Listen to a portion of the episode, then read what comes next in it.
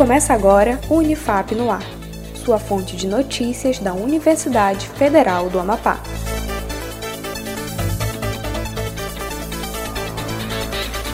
Olá, estamos de volta com mais uma edição do Unifap no Ar.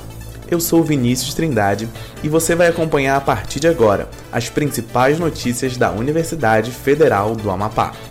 Testagem para Covid-19 no campus Oiapoque. A Unifap começa o trabalho de testagem para Covid-19 com a comunidade acadêmica do campus Oiapoque, nesta quarta-feira, dia 16. O trabalho vai até o dia 17 deste mês e contempla professores, técnicos administrativos e trabalhadores terceirizados. Composta por 18 alunos e dois professores, a equipe se dividirá entre a sede no município e a aldeia do Manga. Para outras informações, acesse unifap.br. Seminário sobre Políticas Públicas e Processos Decisórios.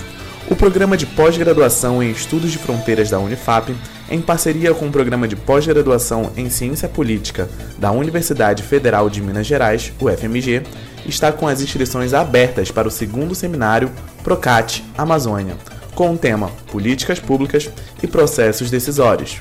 Quem decide, quem ganha e quem faz a diferença. O link para a inscrição está disponível no site da Unifap. Dezembro Vermelho. Dezembro é o mês de luta contra a AIDS. O objetivo desta campanha é promover o compartilhamento de informações sobre o HIV e a AIDS, criando um espírito de tolerância social.